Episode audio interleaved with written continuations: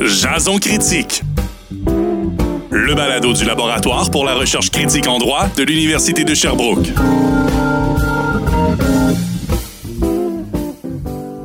Bonjour à toutes et tous, je suis Anne-Sophie Hulin et j'espère que vous allez bien. L'épisode L'IA et le silence du consentement s'inscrit dans la première saison du balado du laboratoire portant sur des réflexions critiques à propos du silence et de la loi. Aujourd'hui, j'ai le plaisir d'être entourée de la professeure Céline Castérenard. Céline, pouvez-vous vous introduire à nos auditeurs, s'il vous plaît? Euh, bonjour à toutes et tous, je suis Céline Casté-Renard, je suis professeure à la faculté de droit civil de l'Université d'Ottawa et je suis titulaire d'une chaire de recherche de l'université sur l'intelligence artificielle responsable à l'échelle mondiale. Euh, auparavant, j'étais professeure à l'Université de Toulouse en France et euh, j'ai aussi, je suis aussi titulaire d'une chaire de recherche sur l'intelligence artificielle au sein d'ANITI, l'Institut d'IA de Toulouse. Il me fait très plaisir d'être parmi vous aujourd'hui. Je vous remercie Céline pour ces mots de présentation et puis je vais moi-même profiter de ce moment pour m'introduire également. Alors pour ma part, je suis docteur en droit privé et comparé. Depuis quelques temps, je conduis des recherches sur la gouvernance des données personnelles, ce qui m'a amené justement à collaborer avec la professeure Céline Castérenard.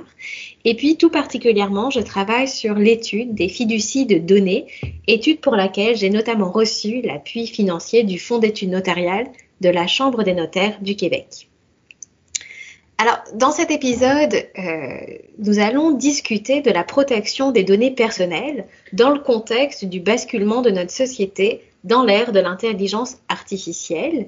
Et euh, sous cet angle précis, nous allons aborder celui du principe du, du consentement pour voir comment le consentement intervient quand il est question de collecte, d'utilisation et d'échange des données personnelles. En effet, toutes ces opérations sur les données personnelles, donc collecte, utilisation, échange, euh, ne peuvent être réalisées en principe sans le consentement de la personne qui a généré la donnée. Cela veut donc dire que ce principe du consentement constitue le pilier de la protection des données personnelles dans la loi. Or, euh, il se trouve, et nous allons en discuter aujourd'hui, que ce consentement est largement remis en cause dans sa formulation actuelle, comme va d'ailleurs l'attester les différentes réformes législatives qui sont en cours au Canada et particulièrement au Québec. Le but de ce balado est de s'interroger sur le bien fondé de la protection des données personnelles à travers la question du consentement, de comprendre justement quels sont les enjeux qui entourent ce principe et puis nous verrons, nous, irons jusqu'au point de se demander si le consentement constitue encore un moyen suffisant pour assurer la protection des données personnelles dans l'ère de l'intelligence artificielle. Par votre expertise, Céline, vous nous partagerez quelques perspectives comparées, notamment avec la législation de l'Union européenne qui se pose aujourd'hui comme un des leaders de la nouvelle réglementation des données personnelles. Cela étant dit, d'où que vous soyez, nous vous souhaitons la bienvenue à Jason Critique.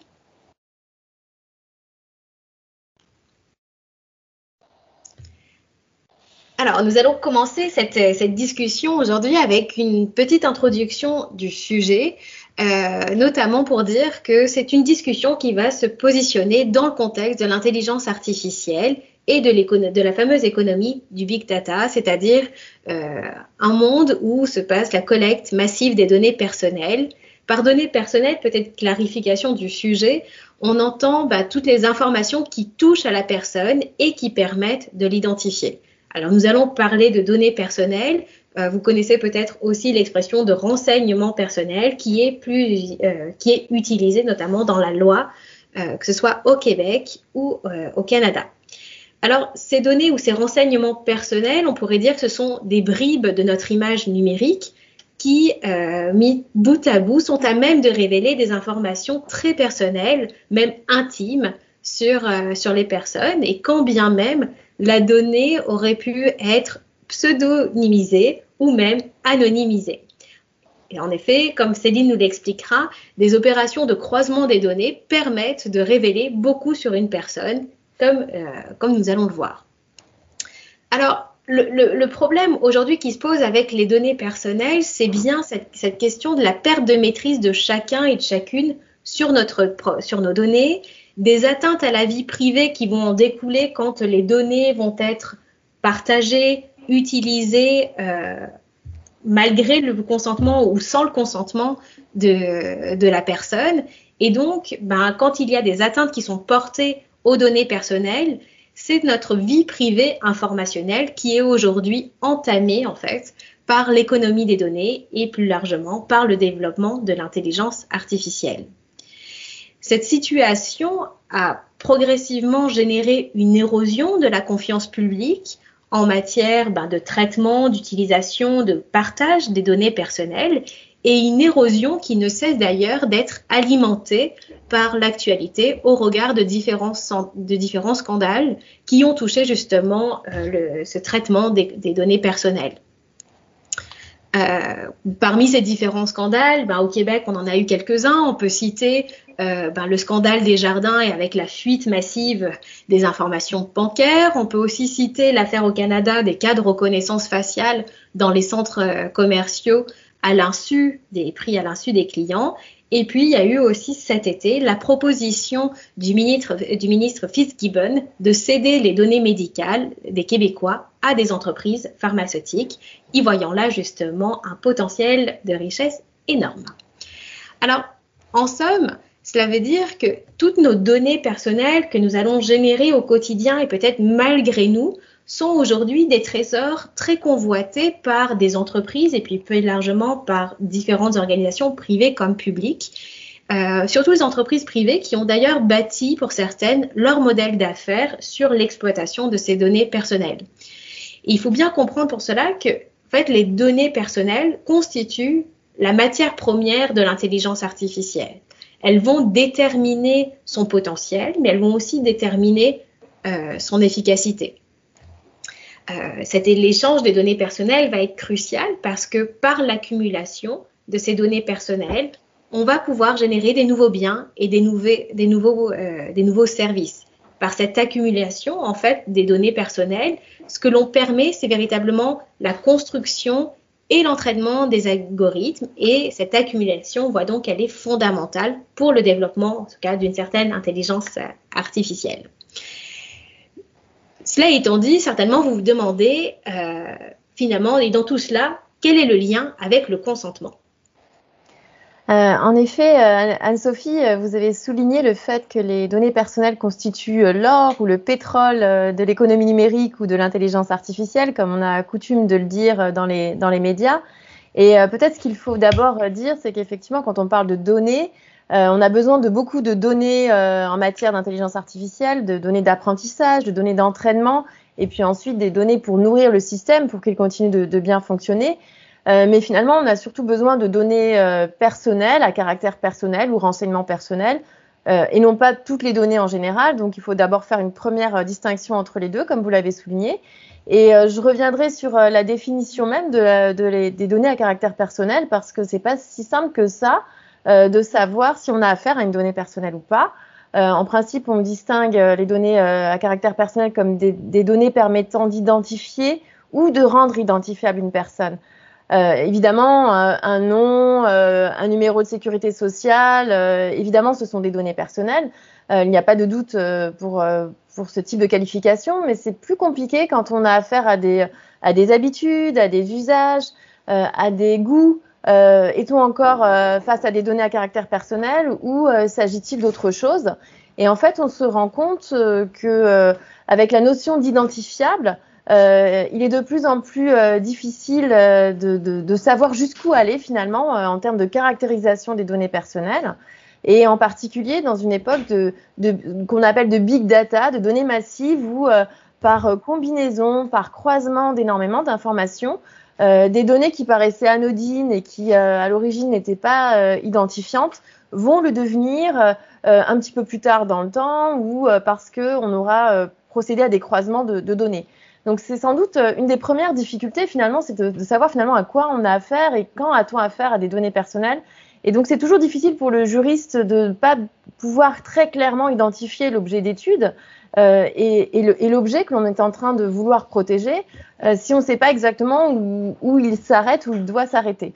Donc euh, c'est la notion de identifiable euh, directement ou indirectement, donc euh, qui, qui, qui, va perturber dans, dans l'économie numérique qui, qui, entraîne une accumulation massive, massive de, de données.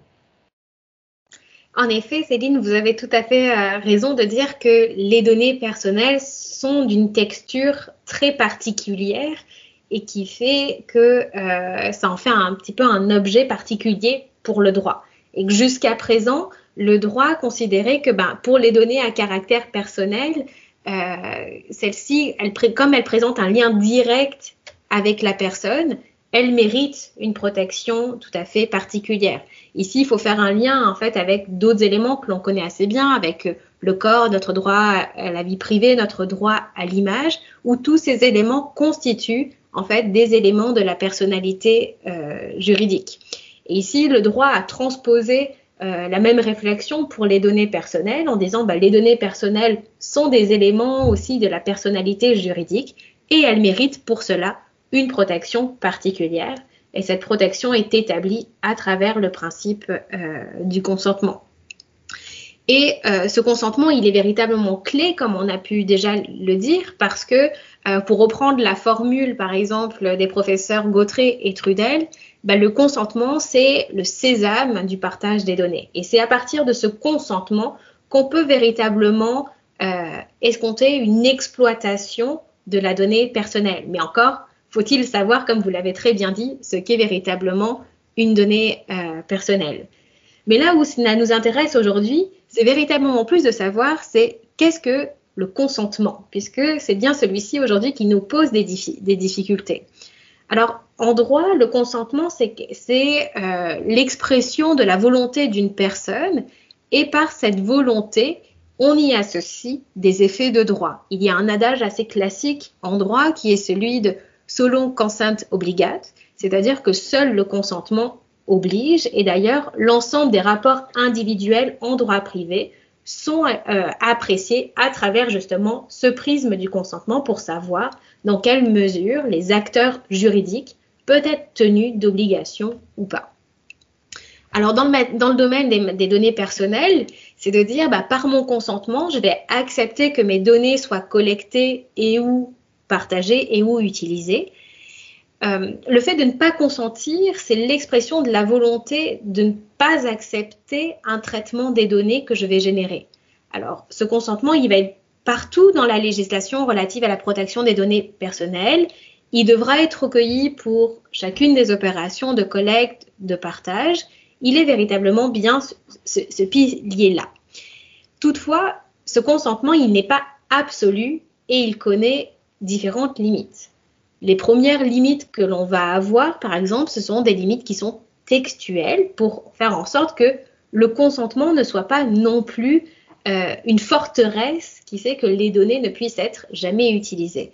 Alors, si on prend par exemple l'article 14 de la loi sur la protection des renseignements personnels dans le secteur, euh, dans le secteur privé, donc une loi québécoise, qui va définir en fait la forme que doit revêtir ce consentement, mais aussi euh, son objet. Ici, je vais vous lire cet article, il est assez court.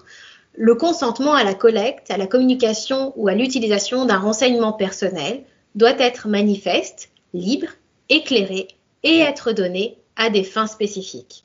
Ce consentement ne vaut que pour la durée nécessaire à la réalisation des fins pour lesquelles il a été demandé. Un consentement qui n'est pas donné conformément au premier alinéa est sans effet. Donc vous voyez bien que dans ce texte-là, c'est pas simplement le fait de donner son consentement, mais il faut qu'en plus le consentement soit d'une qualité euh, particulière telle que la loi va, va le définir et qui doit en plus être exprimé selon certaines modalités. Il doit être manifeste et du point de vue de la qualité, il doit être libre, éclairé et être donné à des fins spécifiques. Toutefois, la loi va écarter, dans certains cas, le recours au consentement. On pourrait citer par exemple l'article 18 de cette même loi sur la protection des renseignements personnels dans le secteur privé, qui va lister une très longue liste d'exceptions à l'obligation de consentir à la communication des renseignements personnels. Alors ici, je ne vais pas vous donner toutes les exceptions qui sont répétées dans plusieurs articles, mais par exemple, le consentement ne sera pas exigé pour des fins de justice, euh, pour des enjeux de sécurité de la personne. Ici, l'idée, c'est de dire que le consentement va pouvoir être mis de côté pour des motifs impérieux euh, vis-à-vis de la loi. Euh, en effet, la question du consentement est essentielle à l'origine de protection des données personnelles. c'est vrai au Canada, au Québec et c'est vrai aussi en Europe. Et euh, en Europe, le, texte le plus récent euh, qui, est venu réformer euh, dans l'Union européenne la directive de 1995 est le fameux RGPD, Règlement général de protection des données, qui a été adopté en 2016, entré en vigueur en 2018. Et ce règlement renforce le consentement, donc va dans le sens, en effet, selon lequel le, consentement serait un bon moyen de protéger les individus par rapport à l'utilisation de leurs données et euh, ce renforcement euh, tient au fait notamment d'exiger que le consentement soit explicite, euh, qu'il soit libre, qu'il soit éclairé et qu'il soit séparé. C'est-à-dire, par exemple, quand dans le cadre d'un contrat, je, je, conclue un contrat, je donne mon, mon, consentement, je dois donner un deuxième consentement spécifique pour la collecte des données personnelles. Donc, ça montre en effet que le législateur européen accorde une importance euh, clé au consentement et on, trouve cette idée aussi euh, effectivement en droit canadien et, québécois. Euh, néanmoins, on peut quand même voir que le, consentement, comme, comme vous l'avez dit Anne-Sophie, reçoit un certain nombre d'exceptions. Et on peut même voir que dans les projets de réforme en cours au Canada et au Québec, c'est-à-dire le projet de loi le projet de loi 64 au, Québec et le projet de loi C11 au, au Canada pour le secteur privé, euh, envisage d'augmenter euh, le nombre d'exceptions, donc ce qui montre quand même que euh, l'économie ou, le, pragmatisme ou, des enjeux parfois des, enjeux publics repoussent un peu les, limites du consentement et essaie de, remettre en cause ce consentement qui peut parfois être vu comme un, comme un verrou, comme, comme un bloqueur dans l'utilisation des données personnelles alors que dans certaines circonstances, ce serait tout à fait justifié de pouvoir les utiliser. Euh, donc on voit que ce consentement est à la fois au cœur euh, du, dispositif de protection, mais qu'en même temps, il est parfois gênant, dérangeant, et donc on va, plutôt augmenter la liste des exceptions euh, en droit canadien et québécois. En Europe, on a donc cette logique de renforcement du consentement, d'un côté, que j'évoquais, euh, mais d'un autre côté, euh, il faut aussi prendre en compte le fait que le consentement n'est pas la seule base juridique pour pouvoir faire un traitement de données à caractère personnel euh, licite. il existe cinq autres, fondements possibles, hein, cinq autres bases juridiques. Donc finalement, le consentement n'est qu'une base parmi d'autres. Et ce n'est même pas le principe. Donc on n'est même pas dans un système de principe-exception comme en droit canadien et québécois, euh, on, donne la possibilité euh, euh, d'admettre que le traitement soit licite dans six cas, dont un des cas est le consentement. Et dans une économie numérique et dans l'économie basée sur la, collecte massive des données et a fortiori dans le déploiement de l'intelligence artificielle, on se rend compte que euh, les traitements fondés sur le consentement sont finalement les traitements, euh, des traitements minoritaires. S'ils représentent 15-20% de, de l'ensemble des traitements, ce sera le, maximum. Donc on va s'appuyer sur d'autres bases juridiques, euh, comme par exemple l'intérêt national, comme la, sécurité médicale, les, besoins en matière de santé publique. Et euh, par exemple, en temps de pandémie, euh, on n'a pas du tout de difficulté à chercher le fondement puisque la santé est un fondement possible et on ne va pas rechercher le consentement des, des personnes concernées pour euh, collecter des données personnelles qui, qui sont dans l'intérêt public et qui sont dans l'intérêt de, de, lutter contre la pandémie. Donc ça, c'est un premier, c'est une, une remarque importante que je voulais faire. Et je voulais aussi ajouter que parmi ces fondements, on trouve aussi l'intérêt légitime.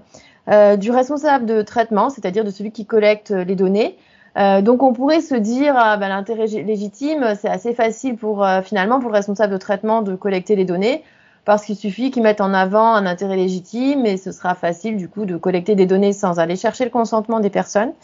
néanmoins, c'est tout un équilibre général du texte qu'il faut considérer ici. Dans le, dans le RGPD. Et en particulier sur l'intérêt légitime du responsable de traitement, il faut qu'en contrepartie, euh, euh, ce, responsable de traitement explique quel est cet intérêt légitime et qu'il euh, arrive à justifier qu'il a bel et bien cet intérêt légitime. Et surtout aussi qu'il euh, protège euh, les, les droits et libertés des personnes concernées, donc qu'il apporte des garanties. Et c'est comme ça qu'il faut concevoir ce, ce texte européen qui, qui, peut parfois paraître euh, remettre en cause une protection, mais d'un autre côté, il y aura des garanties, des, garde-fous, euh, comme, euh, comme le, respect des droits et libertés fait partie de, de ces garde-fous. Il y en a d'autres que, que, je citerai peut-être un petit peu plus tard, mais c'est tout un équilibre d'ensemble qu'il faut, qu'il faut envisager. Absolument, et donc ça montre bien quand même que cette histoire, que ce principe du consentement a déjà, juste dans les textes, une portée, euh, une portée relative, malgré le fait que euh, il soit, euh, euh qu'il il entretienne un lien très étroit, très particulier avec la donnée personnelle. Et dans cette, euh, je dirais, atténuation, peut-être pas remise en cause, mais dans l'atténuation de la portée du principe du consentement, oh, il faut aussi noter aujourd'hui, en plus de ces limites textuelles, des limites pratiques qui sont apparues avec le développement de l'économie des données et le développement des nouvelles technologies, qui révèlent aujourd'hui ben, peut-être que ce principe du consentement n'est plus toujours opportun ou réaliste pour mettre en œuvre la protection des données personnelles. Euh, en effet, pour revenir euh, sur euh, ce que je disais précédemment par rapport à la définition même de la donnée personnelle et par rapport au fait qu'il soit difficile euh, d'identifier, euh, enfin de, caractériser les données personnelles et de savoir ce qui est identifiant de ce qui ne l'est pas, euh, on, voit en effet que le développement de l'économie numérique vient brouiller davantage les pistes encore. ça, n'est pas simplement la collecte massive de données que, que j'évoquais tout à l'heure et l'économie du, big data. par exemple, le, la notion de profilage est un moyen euh, de collecter des données personnelles et de caractériser euh, des, des, des, personnes. Aux côtés des limites textuelles sont apparues en fait des limites pratiques qui, euh, qui ah, bah, sont apparues avec le développement de l'économie des données et des nouvelles technologies et qui révèlent un caractère non toujours opportun ou réaliste du consentement en guise de protection des données personnelles. Euh, en effet, il est euh, tout à fait difficile de savoir euh, euh, ce qui est identifiant et de ce qui ne l'est pas euh, aujourd'hui, quelle, quelle, information finalement euh, qui a priori pourrait être au départ conçue comme n'étant pas rattachée à une personne peut finalement s'avérer avec le temps rattachée à une personne par croisement de données, comme je le disais. mais plus encore, dans le cas de l'économie numérique, on sait que les, les, grandes entreprises, les grandes plateformes comme Google, Amazon ou Facebook, par exemple, euh, arrive à inférer des, des, données, des informations par rapport au comportement, par rapport aux habitudes, par rapport aux usages. Et toutes ces informations, euh, évidemment, euh, euh, permettent de caractériser une personne et permettent finalement de, éventuellement de l'identifier, mais permettent surtout de la profiler. Et cette notion de profilage, je voudrais euh, l'ajouter, la, la, mettre à côté de la notion de données à caractère personnel, parce que euh, finalement, quand on parle de données à caractère personnel, on cherche à savoir si on va pouvoir identifier la personne, donc euh, donner un nom ou un prénom, savoir un bout de ligne euh, à qui on a affaire.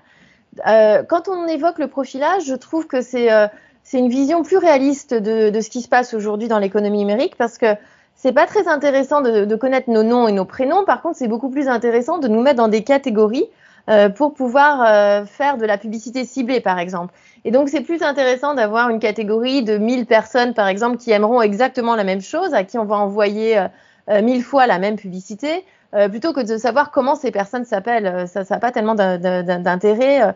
Euh, et donc, le profilage, c'est un moyen de nous caractériser et qui peut parfois être très intime hein, quand on connaît tous les goûts, les habitudes et quand on nous trace sur Internet. On sait énormément de choses et parfois même on a plus de conscience de, ce qu'on est que, que, nous-mêmes. Et donc cette notion de profilage me paraît importante à, considérer euh, à côté euh, de la notion de, données à caractère personnel. Euh, dans le texte européen, dans le règlement général de protection des, données que j'évoquais tout à l'heure, le profilage est intégré à côté de la protection des données. Donc souvent, on a une formulation y compris le profilage, donc l'utilisation des données personnelles y compris le profilage. On retrouve cette notion de profilage aussi dans le projet de loi 64, dans la loi québécoise, qui, qui définit cette notion à peu près de la même façon que le, que le RGPD. En revanche, on ne trouve pas cette notion dans le projet de loi C11. Et euh, je pense ici qu'il y a une limite euh, qu'il faut euh, souligner parce que il me semble que ça permettrait de renforcer la protection que l'on cherche à avoir. Et peut-être que c'est plus intéressant de, de, mieux cerner les usages et de, de, de, savoir exactement ce qui est capté et pourquoi, plutôt que de se focaliser uniquement sur le, le consentement qui, encore une fois, n'est pas le seul élément de protection à, à, considérer, comme je, je, le disais tout à l'heure.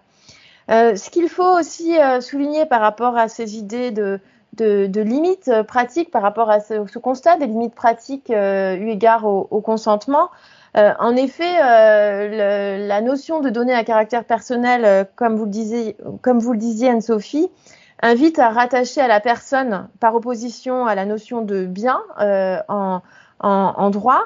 néanmoins, on voit qu'il y a une valorisation des données et que euh, des, des, fichiers de données, sont, euh, de données à caractère personnel sont vendus. Euh, on sait qu'il y a des échanges de données, on sait qu'il y a des métiers autour de ces échanges de, données, on parle de courtier de données. donc c'est un petit peu la limite pratique que l'on constate aujourd'hui. On a des qualifications juridiques, on a des objectifs de protection d'un côté, mais de l'autre côté, dans les faits, l'économie numérique existe, l'économie de la donnée existe et les données sont échangées, partagées, vendues, ou encore des espaces publicitaires euh, ciblés avec des profilages d'individus ciblés euh, existent.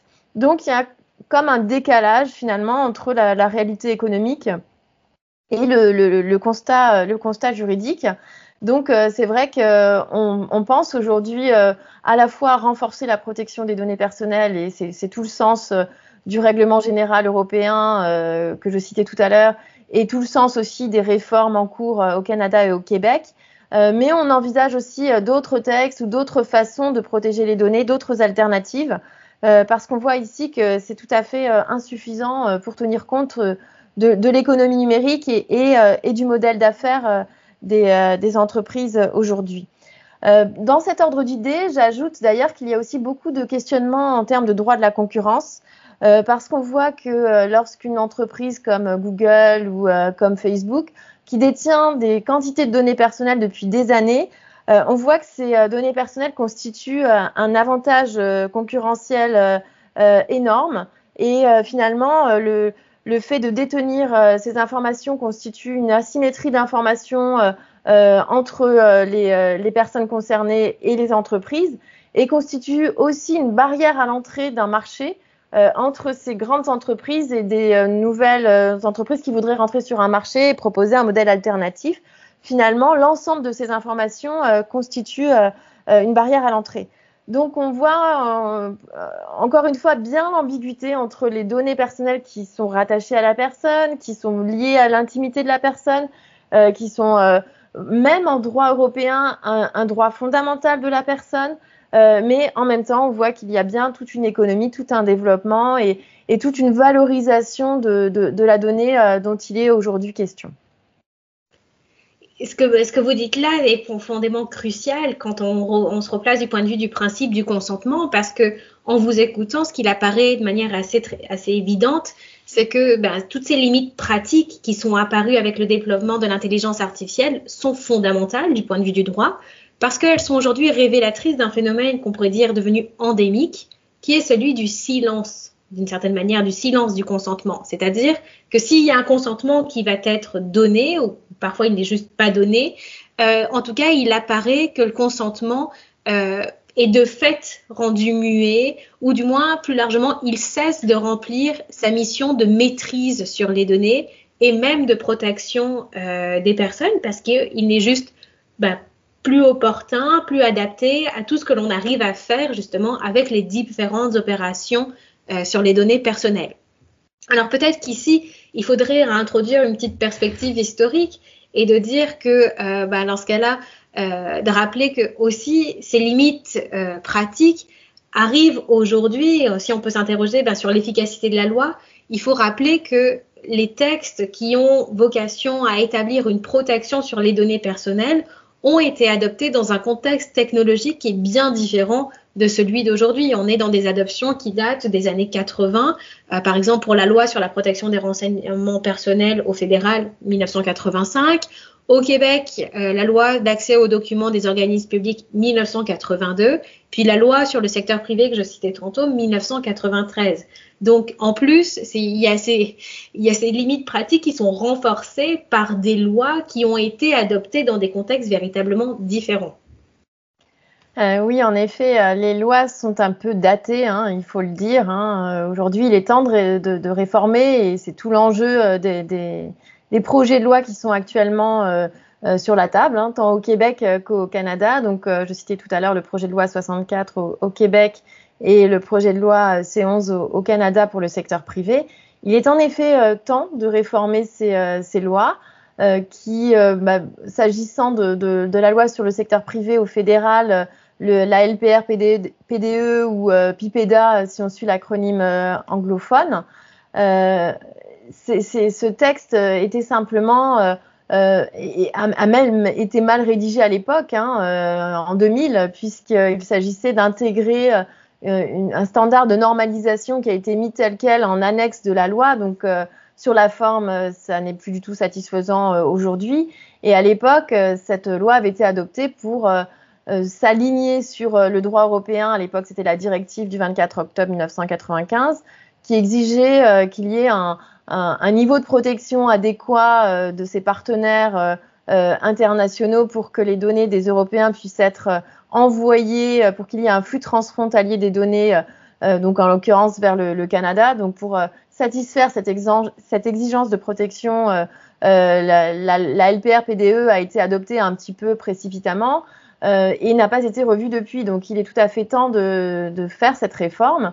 Et même si euh, on peut euh, discuter du projet de loi C11 et même si évidemment on, trouvera euh, souvent des, critiques à faire ou des ou, ou, des, insuffisances, je pense qu'il faut quand même aller de l'avant et, qu'on qu doive adopter ce, ce texte, ne serait-ce que pour rattraper le, ce qui se passe finalement ailleurs à l'international et pas simplement en, en Europe. Hein. Le, le RGPD, le Règlement général de protection des données, est devenu un peu le standard mondial qui est repris euh, plus ou moins, euh, enfin, plus ou moins fidèlement. Hein. Après, chaque, chaque État, bien sûr, euh, revoit ce texte avec son, son propre contexte et, et, son propre, propre cadre juridique. Mais en tout cas, ça devient le référentiel et il est tout à fait temps pour le Canada de, de s'aligner, c'est sûr. Et d'autant plus que, pour revenir sur le consentement et la place du, du consentement, j'adhère tout à fait à l'idée que le, le, consentement est silencieux ou s'il est demandé, il ne joue plus son rôle. Et c'est tout à fait vrai parce que dans l'économie numérique, euh, combien de fois euh, euh, clique-t-on sur des, des, des, cases, coche-t-on des cases pour dire je suis d'accord, oui j'ai lu les conditions générales d'utilisation qui font 30 pages et bien évidemment personne ne prend le temps de lire ces 30 pages parce que ça prendrait trop de temps, trop d'heures et puis de toute façon c'est ces, conditions sont souvent pas très claires, donc euh, on n'est pas forcément plus informé en, les ayant lues. Euh, et on voit que le, consentement dans ce contexte-là est tout à fait machinal. Euh, c'est la condition sine qua non pour accéder à des services. Et donc, évidemment, on, on consentira pas vraiment librement, ni en étant libre, ni en étant éclairé finalement. Et donc, j'adhère assez à l'idée, en effet, que le, consentement ne, remplit plus sa mission. Donc, euh, ça interroge quand même sur le fait que les réformes euh, euh, conservent le consentement comme étant la valeur cardinale du, régime de protection. Peut-être qu'il aurait fallu aller un petit peu plus loin et, se demander si on ne peut pas ajouter d'autres moyens de protection et ne pas forcément s'attacher à, l'apparence que, représente le consentement et l'apparence de protection. On aurait peut-être pu aller un petit peu plus loin et chercher d'autres euh, moyens. Pour donner des exemples, euh, dans le règlement général de protection des données, on renforce les outils euh, de, de, responsabilité, de accountability des responsables de traitement. par exemple, ils doivent tenir un registre des, des, des traitements de données à caractère personnel. ils doivent nommer un, un, un, officier de la protection des données. les sous-traitants aussi des, des données sont rendus responsables. Quand il y a un risque pour les droits et libertés, ben, il faut faire une étude d'impact avant même le déploiement de l'utilisation des données, etc. Donc il y a tout un système possible, toute une combinaison d'outils en fait pour protéger les, les, individus dans le cadre de la, la, protection des données personnelles et peut-être qu'il est temps de se dire que le consentement n'est pas le seul moyen et peut-être pas toujours le plus efficace dans certains contextes, et notamment dans l'économie numérique et euh, a fortiori aussi, euh, bien sûr, dans le contexte de l'intelligence artificielle. C'est sûr que cette idée de remise en cause du consentement au moment du bilan en fait et des, réformes, elle, est fondamentale parce que si on reconnaît que le consentement est muet, bah, il faut se demander aujourd'hui qu'est-ce qu'on doit déduire de ce silence et puis est-ce que le consentement a véritablement, comme vous le dites très bien, est-ce qu'il a encore un rôle à, jouer Est-ce qu'il est encore suffisant? Euh, Est-ce qu'il faut renforcer les moyens de son expression ou au contraire, est-ce qu'il faut lui trouver euh, des alternatives? Peut-être que aussi il faudrait souligner qu'il y a un enjeu derrière tout cela, c'est que euh, plus on va resserrer le principe du consentement pour en, pour en renforcer la maîtrise des personnes sur leurs données personnelles, puisque l'enjeu est là, plus on limite aussi les possibilités de partage des données et donc plus on limite le potentiel de l'IA, euh, qui, rappelons-le, a fondamentalement besoin de cette agrégation de données personnelles pour générer de l'innovation. Donc ici, il y a la recherche et la mise en place d'un équilibre qui est très fragile, qui est entre d'une part celui, oui, de la protection des données personnelles et d'autre part celui ben, de donner les moyens à l'IA de se développer pour pouvoir offrir justement euh, toute cette innovation sociale qui est recherchée, euh, qui est recherchée ici. Alors Céline, ça m'amène un petit peu à, vous demander, est-ce que dans les réformes proposées par le projet 64, euh, est-ce que est-ce, que c'est suffisant? Est-ce que c'est adapté? Est-ce qu'on risque de reproduire les mêmes limites? Et j'aimerais ensuite vous, enfin, j'aimerais d'ailleurs vous entendre sur ces questions finalement euh, de pseudo dépersonnalisation et anonymisation qui sont véritablement le vecteur, le moyen euh, avancé par ces, par, par ces réformes en cours pour justement donner un consentement plus dynamique. Euh, en effet, le projet de loi 64 euh, prévoit des innovations assez intéressantes et euh, je trouve que les notions de pseudonymisation, anonymisation, dépersonnalisation, déidentification vont dans le bon sens. encore faut-il qu'on s'entende sur les mots et sur les définitions parce que là j'ai cité quatre mots. qui, pour certains, sont, synonymes et, et, et d'autres sont un petit peu différents. Donc, euh, dans le droit européen, on parle plutôt de pseudonymisation et anonymisation. Donc, une donnée est anonyme quand elle ne, euh, peut plus être attachée à une personne, donc quand le phénomène est irréversible. Et c'est aussi une définition qu'on trouve en, droit canadien et, et, québécois. Donc, je pense qu'on peut s'entendre que l'anonymisation, c'est vraiment l'idée qu'il que, n'y ait plus de lien possible entre la personne et, et l'information. Donc, euh, on, ne pourra pas retrouver cette personne. Alors que quand on parle de pseudonymisation, euh, de dépersonnalisation, de déidentification, l'idée c'est plutôt de mettre en place un moyen technique euh, comme la cryptographie par exemple, pour ne, protéger les données personnelles, mais pas pour complètement couper le lien entre la donnée et la personne. Donc, euh, on considère euh, classiquement que ces moyens sont des moyens techniques de protection, de, renforcement de la sécurité. Ce sont des moyens de sécurité euh, parce que de plus en plus, de plus en plus, on, parle de sécurité, de, sécuriser les données. Et il a été question de, du problème de vol des données avec des jardins. Donc, c'est vrai qu'on est aujourd'hui très très alerté des risques, hein, euh, parce que malheureusement, il y a eu des, euh, des, atteintes aux, données qui ont montré que, que ces, euh, ces méfiances et ces, craintes ne sont pas injustifiées, hein, mais qu'elles mais, qu'elles sont réelles. Et donc, les moyens techniques comme la cryptologie, cryptographie, bah, permettent de, de, protéger les données personnelles en les pseudonymisant ou dépersonnalisant. Euh, mais ce qui est intéressant dans, la, dans, dans cette question-là, euh, c'est que non seulement il faut se mettre d'accord euh, sur les, sur les mots et sur le vocabulaire, mais aussi sur l'enjeu qu'il y a derrière, les conséquences que l'on en tire, parce qu'en droit, bah, classiquement, une qualification entraîne un régime juridique. Et là, l'enjeu est de se dire et, de savoir si on doit toujours considérer qu'on a affaire à des données personnelles ou pas. Et donc, est-ce qu'on doit encore appliquer le régime de protection des données Euh, si la donnée est anonyme, euh, comme je le disais, on coupe le lien avec la personne et donc il n'y a plus lieu d'appliquer euh, la protection des données. En revanche, dans, dans, des systèmes de dépersonnalisation, d'identification ou pseudonymisation, il faut encore respecter les données personnelles. Ou que l'on mette le curseur, parce que les définitions varient, comme je l'ai dit, l'enjeu est derrière là est quand même de considérer que le, le, le droit des données personnelles continue de, de, de s'appliquer. Alors oui, c'est-à-dire que dans, ces perspectives-là, il faut peut-être que ces, techniques de dépersonnalisation permettent justement de trouver cet équilibre-là entre partage et protection, mais comme vous le montrez bien, encore faut-il euh, garantir que ces techniques soient véritablement fonctionnelles et protectrices de la vie privée informationnelle euh, des personnes. Autre courant qui semble aussi émerger, c'est plus de trouver, d'aller, d'aller se tourner vers des outils juridiques qui vont justement rechercher la mise en œuvre de, euh, de, cet équilibre-là. Et là, euh, ce qui est intéressant, en fait, c'est que au lieu d'aller chercher des nouveaux outils, on est, euh, il y a tout un courant qui est venu regarder ce qui se passe en droit commun.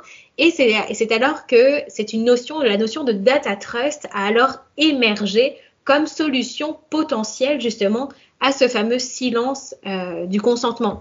Alors le data trust, c'est une notion qui nous vient de common law et l'idée est assez simple, c'est-à-dire c'est aller utiliser euh, l'institution emblématique de la common law, le trust, qui est une institution très connue dans la gestion du patrimoine, et on va la transposer dans le monde des données. Alors un trust, on va l'expliquer très simplement, c'est une manière on, va le dire, on va le dire comme ça, comme une manière de détenir des biens avec différents acteurs, mais en tout cas, c'est des biens, que ce soit plus essentiellement des droits d'ailleurs, vont être confiés à une personne, un fiduciaire, qui va être tenu d'administrer ces biens selon une fin précise, notamment ça pourrait être un but d'intérêt général, ou alors ça va être dans le but de personnes déterminées.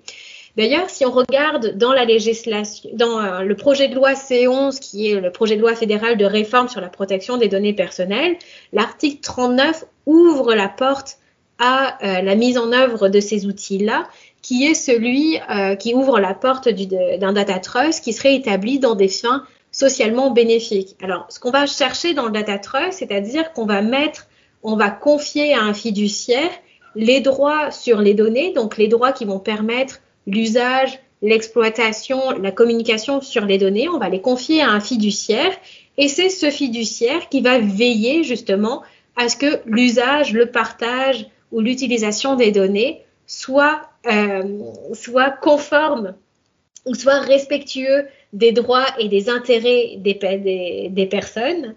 Euh, et notamment qu'il n'y ait pas d'atteinte massive à la vie, euh, à la vie privée le projet de loi C11 à l'article 39, toutefois, retient une définition assez euh, limitée, si je pourrais dire, du data trust, puisqu'il semble que le data trust ne pourrait intervenir que dans un cas précis, euh, une fin socialement bénéfique. Alors ici, on y voit des liens directement avec la santé, l'environnement, d'autres fins réglementaires, mais il semble quand même que le projet de loi C11 euh, retienne une définition assez restrictive. Alors, c'est là que le Québec a tout son rôle ici, je pourrais dire, à jouer, parce que bah, le Québec, euh, euh, il n'est pas étranger du tout aux réflexions du data trust et il, ne le sera pas non plus parce que le Code civil du Québec dispose d'un outil équivalent au trust, qui est bien la fiducie québécoise, mais qui, contrairement, euh, contrairement au trust ou au data trust, peut avoir un champ de déploiement qui va être beaucoup plus large parce que la fiducie québécoise peut être mise en œuvre pour toute fin, euh, quelle qu'elle soit, c'est-à-dire une fin qui soit d'utilité sociale, c'est-à-dire une fin qui réponde de l'intérêt général, ou une fin d'utilité privée. Et là, on pourrait concevoir, par exemple, des data trusts à des fins privées, mais qui vont encadrer la protection des données ou l'utilisation des données selon une fin précise. Alors ici, je vais vraiment insister sur, euh, sur le rôle de cette fiducie donnée. Pourquoi ça en fait un outil pertinent du point de vue du consentement? C'est parce que dans la fiducie donnée, comme dans le data trust, le consentement va être délégué au fiduciaire. C'est véritablement lui qui va, qui va devoir mettre en œuvre ce à quoi les personnes consentent quand ils disent que bah, je veux bien que mes données soient mises euh, en fiducie. Donc il y a une première délégation du consentement. On pourrait même dire qu'il y a une sorte de méta-consentement puisque euh, le fiduciaire va mettre en œuvre des directives générales données par les particuliers, euh, ce à quoi ils acceptent que leurs, que, leurs données soient, soient utilisées. Mais on voit donc qu'il y a comme aussi, c'est l'idée d'un consentement dynamique parce qu'on a une personne dont c'est la responsabilité que de mettre un consentement en œuvre selon des directives précises. Ces directives précises vont être données, ben, vont être établies dans l'acte constitutif euh, de, la, de la fiducie. Et l'autre élément très important, c'est que notre fiduciaire, il ne fait pas que mettre en œuvre, c'est qu'il est responsable, il est obligé, juridiquement parlant, de mettre en œuvre le consentement des personnes tel que euh, l'acte de fiducie le prévoit. Donc, euh, l'idée dans la fiducie donnée, c'est de trouver un substitut en fait au consentement à travers un acteur juridique qui soit responsable et qui doit agir de certaines manières avec diligence, loyauté. S'il ne le fait pas, il va engager sa responsabilité, qui est aussi une question importante hein, euh, à l'heure actuelle, parce que dans la protection des données personnelles, cette idée de responsabilité semble faire justement euh, défaut. Donc c'est une garantie pour euh, les personnes qui génèrent des données d'avoir quelqu'un qui va administrer leurs données dans le respect de leurs droits, mais aussi dans le respect de leurs intérêts. Alors bien sûr, la fiducie donnée n'est pas une solution pour toutes les problématiques qui entourent la protection des données personnelles, mais cela reste une voie très prometteuse pour la collecte, l'agrégation, l'utilisation et le partage des données, et surtout une solution prometteuse pour véritablement établir un équilibre entre la protection des données personnelles et leur partage pour justement euh, amener davantage de développement de l'intelligence artificielle. Alors cela étant dit, je dois quand même préciser que aujourd'hui, aucun data trust ni fiducie de données ne sont opérationnels encore au Canada. Donc peut-être que tout ça n'est que spéculation. L'avenir nous le dira. Alors, Céline, notre temps est, arrivé, nous sommes au bout de notre conversation. Euh, il nous faut mettre donc terme à notre discussion. Euh, peut-être un petit mot de conclusion. Euh, au cours de cet épisode, l'intelligence artificielle et le silence du consentement, nous avons, nous nous sommes demandé en fait qu'est-ce que c'était que les données personnelles, comment est-ce qu'elles étaient protégées. Nous en sommes arrivés à ce principe, à ce, à ce principe du consentement qui est véritablement le pilier de la protection, un pilier qui semble aujourd'hui mis à mal par des limites textuelles, par un cadre textuel qui n'est plus adapté au contexte actuel technologique et surtout un, principe du consentement qui est vivement mis à mal dans la pratique puisqu'il n'est plus du tout adapté aux euh, nouvelles pratiques et aux nouveaux usages de la technologie. Peut-être voudriez-vous dire un, dernier mot avant de conclure euh, cette discussion? Euh, oui, euh, simplement, effectivement, pour rebondir sur l'idée d'intelligence artificielle et d'innovation, on a tendance souvent aussi à, opposer la protection des personnes avec l'innovation et je pense qu'aujourd'hui, tant l'Europe que le Canada ou le Québec cherchent en effet des alternatives, non seulement au consentement, mais des alternatives qui pourraient, qui seraient nécessaires pour éviter la confrontation entre l'idée de protection versus progrès technologique, innovation. Et euh, l'Europe aussi euh, recherche, euh, au-delà de la protection des données personnelles par le Règlement général de protection des données, l'Europe cherche aussi des solutions et a mis en place une stratégie de l'IA, une stratégie des données et une, proposition de texte aussi pour une gouvernance européenne des données. Et donc, je pense qu'à l'avenir, en effet, pour, pour aller dans le sens de, ce que vous disiez, Anne-Sophie, l'Europe aussi va aller euh, rechercher des, solutions au, travers d'une gouvernance plus globale et certainement plus souple des données, y compris des, données personnelles. Et donc l'idée du consentement sera dépassée ou euh, complètement reformulée. Euh, c'est certainement l'avenir qui attend aussi l'Europe. merci beaucoup pour cette très belle conversation.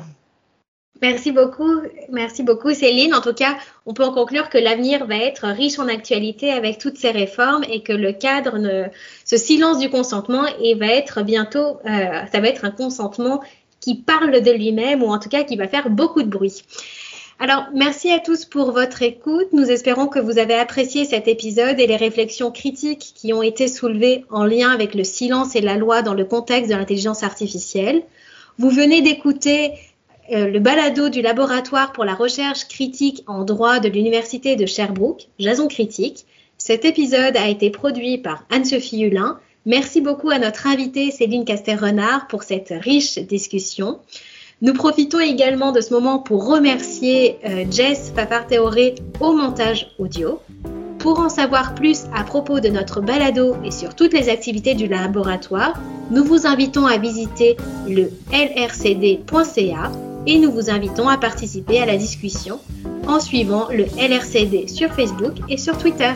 À bientôt pour une prochaine Jason Critique.